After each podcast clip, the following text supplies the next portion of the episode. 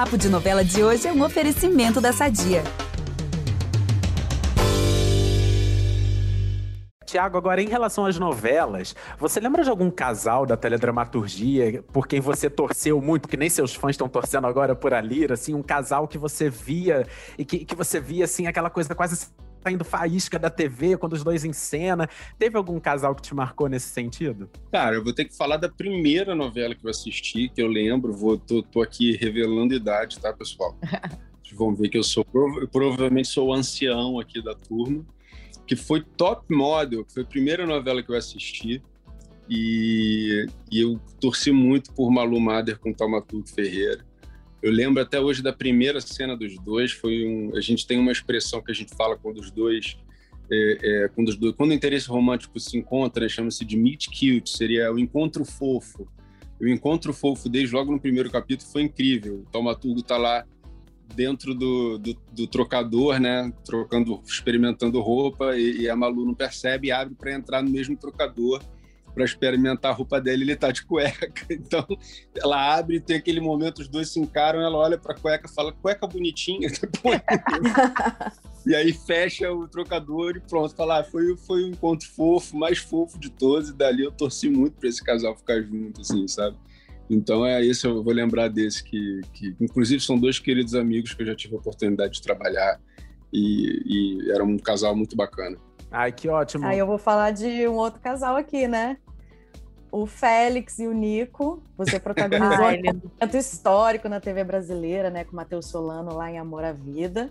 Só que anos depois, né, a gente vê que um beijo entre dois homens ainda é um tabu, né? Um assunto delicado. Ainda. Na época, você achava que o beijo do Nico e do Félix acabaria com essa barreira do preconceito? Cara, a gente entrou, no, acho que numa, numa viagem coletiva, assim, junto com o público. Acho que foram dois personagens muito poderosos, assim, né? Eu acho que o Valcir teve maior coragem de mudar a novela toda para os dois ficarem juntos. E a gente trabalhou, acho que foi muito diferente, porque, é, inclusive, na verdade, foi a minha abordagem desde o início da novela. A pessoa fala, ah, Tiago, você vai fazer um gay? Eu falo, desculpa, eu, eu, eu, eu, normalmente eu não faço hétero, eu faço um personagem que tem 500 coisas. Eu não falo, ah, eu tô fazendo um personagem hétero. Não, ninguém fala assim. Então, nesse personagem, no Nico, obviamente, a minha, abord minha abordagem também não, olha, estou fazendo um personagem gay. Não, caguei por fato de ser gay, entendeu? A questão ali é que pessoa que ele é, qual é o caráter desse cara qual o coração desse cara? O que, que ele defende, sabe? É, é, quais são as coisas importantes na vida dele? E a gente teve realmente essa abordagem. Então, quando os personagens se conheceram, foram se apaixonando, essa relação foi se desenvolvendo, a gente não estava preocupado em, em, sexualizar aquela história. A gente estava preocupado em mostrar a humanidade dessas pessoas. E acho que foi nessa que o público comprou, né? Porque foi realmente um casal muito singelo, era um amor muito verdadeiro e era engraçado, inclusive. As brigas deles eram, eram muito divertidas. Até hoje eu lembro de algumas brigas que eram realmente. A gente ria com eles também. Então tinha todo esse lado do enternecimento. E foi tão legal que a gente pôde coroar com um beijo no último capítulo. Foi um beijo esperado e comemorado como gol de Copa do Mundo. Até hoje a gente lembra dos fogos, né?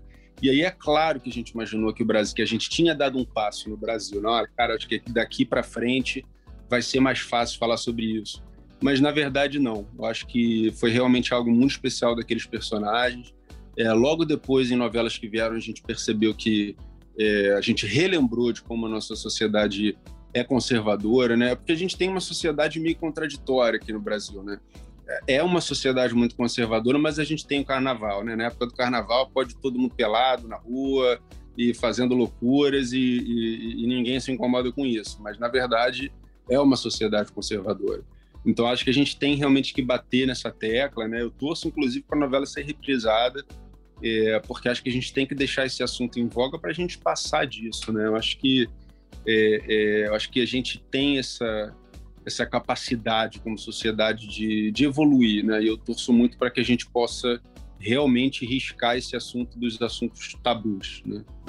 Essa entrevista não acaba aqui. Para ouvir o papo na íntegra, é só voltar no feed do podcast Novela das Nove e procurar o episódio especial Dia dos Namorados, mais entrevista com Tiago Fragoso. Nesse episódio, ele fala sobre o futuro na carreira, a criação dos filhos Martim e Benjamin e muito mais. Até lá!